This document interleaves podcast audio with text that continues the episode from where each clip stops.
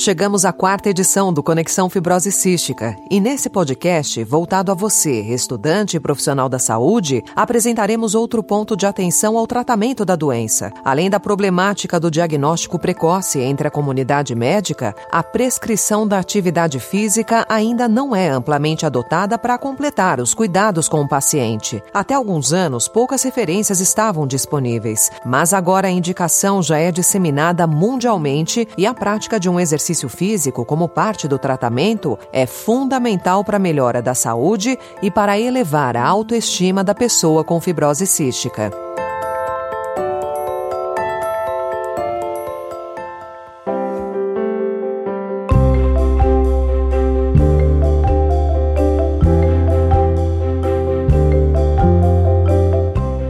Conexão Fibrose Cística faz parte do programa de educação e pesquisa do Instituto Unidos pela Vida, que desenvolve projetos que levam informações sobre a doença a profissionais e estudantes da área da saúde.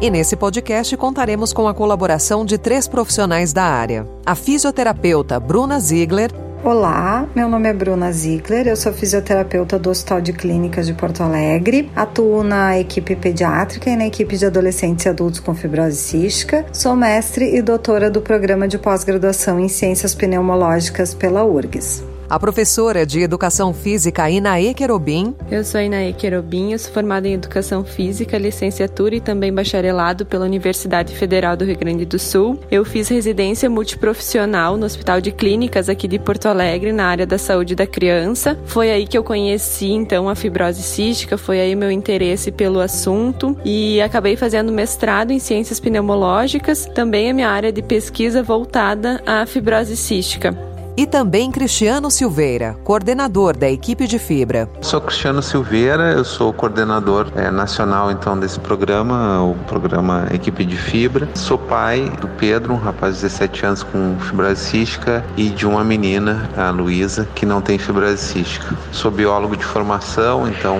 comecei no instituto fazendo muito essa questão assim, né, de, de desmistificar um pouco os termos técnicos envolvendo a fibrose cística para nossa comunidade né, levando conhecimento científico, mas numa linguagem que as pessoas entendessem, e depois me dedicando também a esse projeto que é a minha paixão, assim, onde eu me, me encontrei realmente.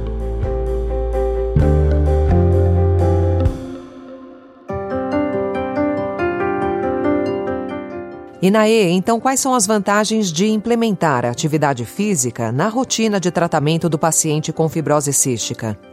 Os benefícios de incluir atividade física na rotina de tratamento são inúmeros, como o aumento da capacidade pulmonar, o incremento de força e de resistência, uma maior facilidade na limpeza das vias respiratórias, porque no exercício o muco do pulmão vai ser impactado, né? Ele vai ser mobilizado, então vai ser mais fácil o expectorado na hora da fisioterapia. Vai ter também uh, uma diminuição da hiperinsuflação, um declínio da função pulmonar mais lento quando a gente compara com uma pessoa pessoa que não faz o, o atividade física, vai ajudar no combate de, de, outras doenças associadas também, como por exemplo a osteoporose e a diabetes. Vai ter um aumento na densidade mineral óssea e o melhor de tudo, né, vai ter uma melhora no prognóstico da doença e na qualidade de vida desses pacientes, porque além de todos esses benefícios físicos, o exercício também traz os benefícios emocionais, né, como o bem-estar geral, a interação com outras pessoas, uma sensação de autoconfiança e de autorrealização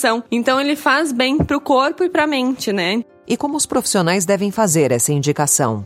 A indicação de exercício ela sempre deve ser feita de forma individualizada, né? Tem que sempre levar em consideração o estado da doença do paciente, o que ele tem condições de fazer e principalmente o que ele gosta de fazer, porque nem sempre qualquer exercício vai funcionar para qualquer paciente, né? Se ele não gostar de estar tá realizando o exercício, ele não vai dar continuidade e aí os benefícios não vão surgir. Então é importante também experimentar várias atividades até achar uma que goste e sempre de forma individualizada, sempre de forma pensando nesse paciente no estado que ele está no momento e aonde ele quer chegar, né? Traçar um objetivo para ser alcançado. Você disse que cada paciente precisa ter acompanhamento individualizado num programa de exercício físico. Nesse caso, o que exatamente o profissional tem de levar em consideração? Tem que levar em consideração o estado geral do paciente. Devem ser feitos testes antes de começar o exercício físico, né? Como testes de esforço, testes de repetição máxima, para saber da onde a gente começa, né? Então é preciso ter esses parâmetros e durante todo o exercício a gente precisa acompanhar esse paciente, né? Tanto saturação de oxigênio como evolução do treino. Então é importante sempre ter é, um cuidado individualizado e um acompanhamento treinamento individualizado, um profissional só para o paciente se torna caro. Então é importante que o professor da academia ali mesmo, que se for uma academia ou o professor de pilates, o professor da natação, esteja ciente da doença, conheça um pouquinho, saiba do que se trata e o que pode acontecer durante a aula, para sempre estar atento aos sinais. Se não puder estar acompanhando individualmente esse aluno, que no meio da turma ele saiba identificar sinais desse paciente na hora de, de moderar um pouquinho, de parar a aula para esse aluno ou de orientar até para beber água, orientar alguma outra coisa que seja necessária.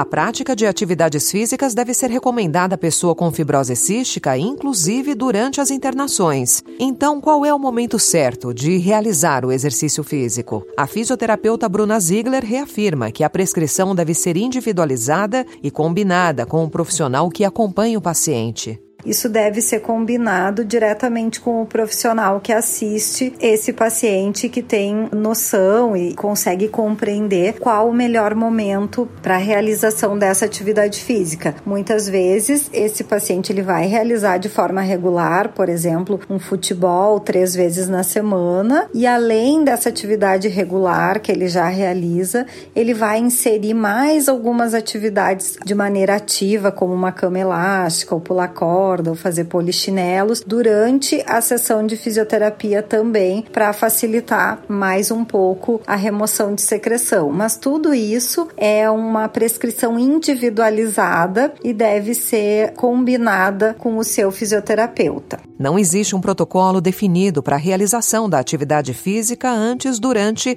ou depois da fisioterapia. Bruna Ziegler explica que a recomendação varia de pessoa para pessoa. Às vezes eu tenho um paciente muito secretivo, que tem muita expectoração, que tosse demais. Às vezes esse paciente, se ele for para uma academia ou para uma atividade física sem realizar a fisioterapia antes, ele não vai conseguir parar de tossir durante a atividade física e não vai ter um bom rendimento. Da mesma maneira, acontece o contrário. Às vezes eu tenho um paciente que ele tem muita dificuldade expectoral, ele tem um catarro muito aderido e esse paciente ele precisa primeiro ir para atividade física, mobilizar, treinar, aumentar então fluxos e volumes pulmonares, fazer com que ocorra esse efeito de cisalhamento durante o exercício para realizar então a fisioterapia após a atividade física, de uma maneira que vai ser mais efetiva, porque ele vai conseguir eliminar mais secreção. Então, esse casamento, essa combinação, ela é bem individualizada. Eu vou ter uh, pacientes que vão se beneficiar de fazer atividade física durante a físio, vou ter pacientes que vão ter que fazer a fisioterapia após a atividade física. E vou ter pacientes que vão ter que fazer a fisioterapia antes de ir para o exercício físico, mas sempre de uma maneira combinada, sempre tem benefícios e impacto de uma em relação à outra.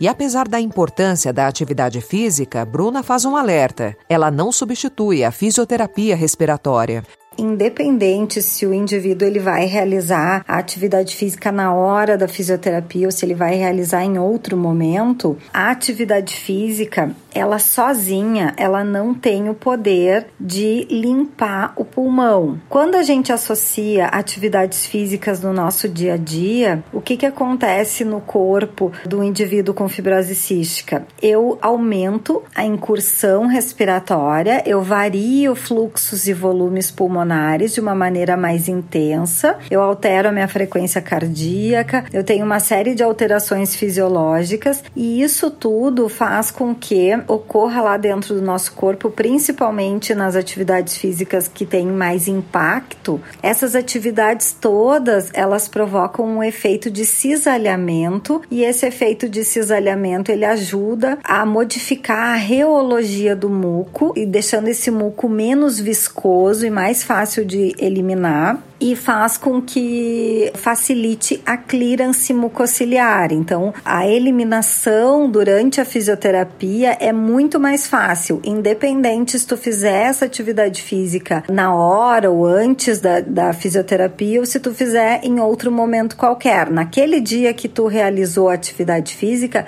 tu vai eliminar mais secreção. Só que é importante ressaltar, a atividade física ela não substitui a fisioterapia. São duas coisas que caminham juntas.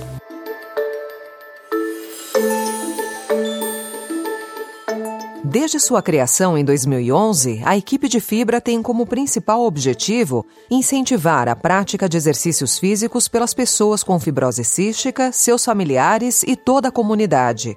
O projeto faz parte do programa de incentivo à atividade física do Instituto Unidos pela Vida. Cristiano, como surgiu a ideia de criar a equipe de fibra? A equipe de fibra foi criada em 2011, né, formalizada em 2011. Em 2010 eu já havia começado a correr aqui no Rio, me mudei para cá e, e, comecei a fazer eu uma atividade física, participar dessas provas de rua. Em 2011 eu participei de uma prova no Dia dos Pais e usei uma camiseta da Associação do Rio Grande do Sul nessa prova e no outro dia de manhã tinha uma repercussão grande assim é, dessa prova na, na mídia, apareceu a camiseta lá. E eu pensei, poxa, se apareceu a camiseta aqui falando de fibra podia aparecer uma camiseta de um projeto realmente estruturado falando nisso propus a ideia para Verônica do Instituto Unidos pela Vida e logo isso se transformou então num projeto mesmo, né, numa marca, numa camiseta, em participação de provas, em tudo que a gente vem fazendo ao longo desses 10 anos. É um programa então hoje é, de incentivo à atividade física entre as pessoas com fibrose do Instituto, um dos vários programas estruturantes aí do Instituto. E na sua avaliação, por que demorou tanto tempo para a atividade física começar a ser prescrita às pessoas com fibrose cística aqui no Brasil? É verdade que a atividade física é reconhecida como benéfica para as pessoas com fibrose cística há muito tempo fora do Brasil, né?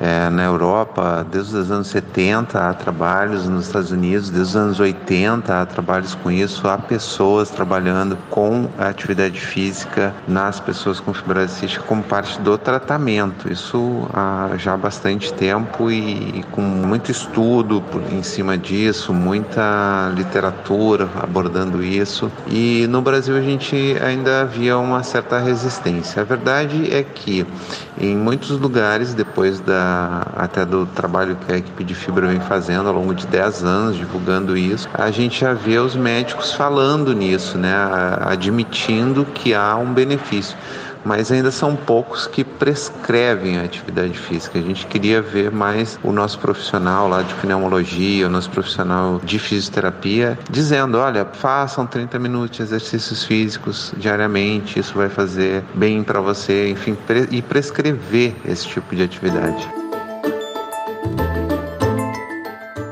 Para marcar os 10 anos de existência da equipe de fibra, o Instituto Unidos pela Vida está promovendo desde agosto o desafio Volta ao Mundo pela Fibrose Cística. A proposta é completar um percurso de 40 mil quilômetros, uma distância equivalente a uma volta em torno da Terra, em práticas de atividade física.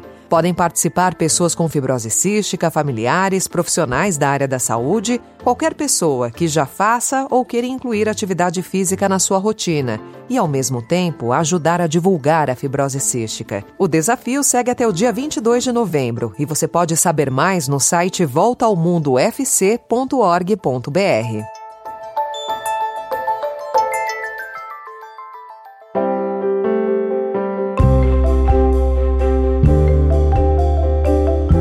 Encerrando por aqui o quarto episódio do podcast Conexão Fibrose Cística. No próximo programa abordaremos a evolução no tratamento para a doença.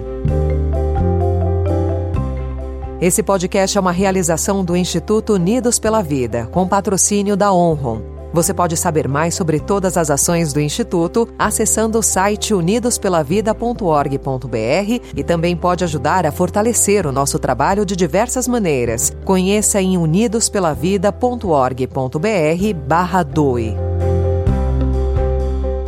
A apresentação e edição desse podcast são minhas, Alessandra Romano, com finalização de Felipe Caldo. Muito obrigada a Bruna Ziegler, Inaê Querubim e ao Cristiano Silveira pela participação. E o nosso agradecimento especial a você que nos acompanhou até aqui. Até o nosso próximo episódio.